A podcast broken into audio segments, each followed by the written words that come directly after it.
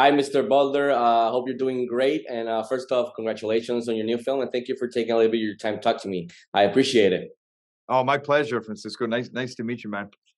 So, uh, big fan of your work through the years. Uh, I, I wanted to ask you first, as a producer on the film, uh, in what ways did Puerto Rico help you achieve the vision and plan you guys had in mind for Plane? And how was your overall experience working here in the island? So, uh, Puerto Rico worked for so many reasons. One, got to be honest they have great tax benefits and and and you know you don't want to throw away money in movies we just we can't do that nowadays um, it's a great backdrop for the philippines amazing location the perfect um, climate uh, we shot midsummer to late summer, so it was hot as hell and sweaty, and we were in the jungles. And that's the other thing is the vegetation.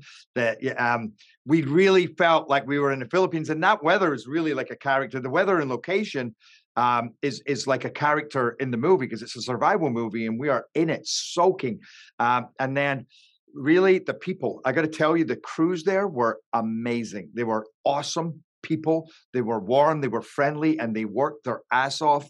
And and you need that in a movie like this because in order to entertain an audience and make it as believable as possible, you got to go through hell, long hours, and working hard in in not easy circumstances and and they were I, I, can't speak highly enough about them. And then just the people of the island puerto ricans. I remember i stopped there for one night many years ago on a way on, on my way to somewhere to the british virgin islands. And i remember saying oh my god even the guys that work on the doors of hotels like everybody i met i feel like they could be a good friend of mine. They're just cool and warm and smart and so so i'm very impressed that's awesome. That's so awesome to hear, uh, Mr. Butler. Uh, any quickly, any any favorite drinks or food while you were staying here uh, that you remember? I forget the name. It's the plantain and, and fried.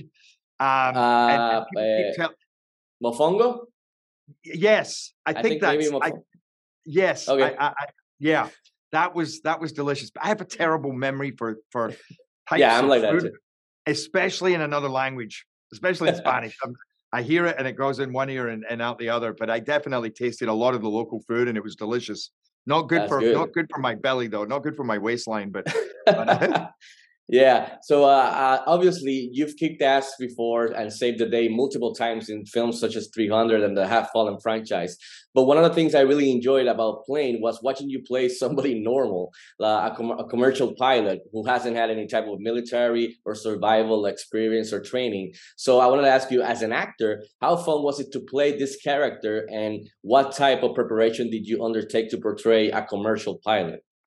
So I did a, a lot of training um, in simulators and small planes, um, but especially the simulator flying a 737, going through all the maneuvers that we have to go through because what these pilots have to do to land this plane, myself and Yoson An, is insane. They've got to think inside the box, outside the box. We're flying all over. We're we're down at 100 feet over the ocean. We're over an island. We're back over the ocean.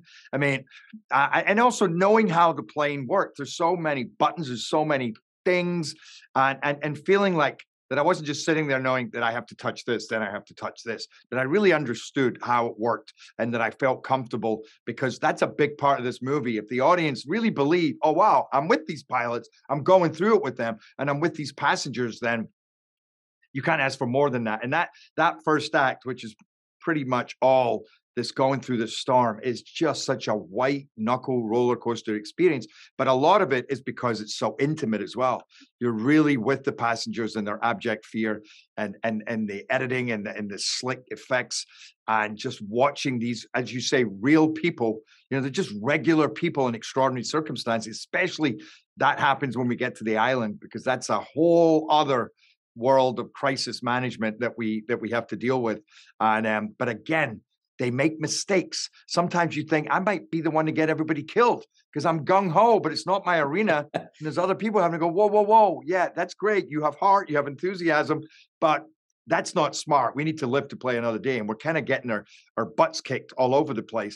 But you also take time with us to to sit and feel what they're going through, their guilt, their shame, their you know their conscience, um, and and their decision making. You know, they're just nobody's on a sure footing I definitely enjoyed that and showed on screen. So uh, before wrapping up really quickly, I wanted to ask one of the other things I really enjoyed of the film is that it, it, it kind of has this cool throwback vibe of the 90s thriller action films. So I wanted to ask you quickly, was this something that attracted you to the project from the get-go or did it develop uh, uh through the, the process of shooting the film? Well, no, the, the movie itself always had a feeling of, of of a '90s action movie. Again, where you know the John McClane, the Die Hards, you know the Bruce Willis's, the Harrison Fords. Um, but I think as we went along, we appreciated that we could actually lean into that and, and enjoy it even more. You know, especially at the end, facing off with the you know the playing against the bad guy. It's such a Rambo feel.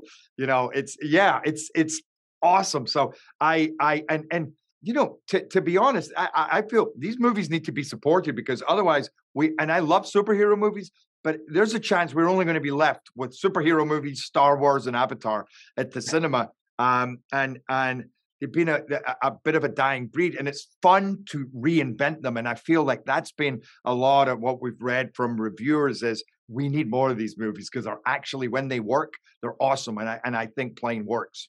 I definitely agree on uh, with you on that point, uh, Mr. Butler. Again, thank you for your time. I really appreciate it, and congratulations on your new film. And I really hope we can have you back uh, in Puerto Rico in the near future. Thank you, man. Yeah, I'll see Take you care. over there. Cheers. Have a good Bye-bye. weekend, sir. Take care. You too.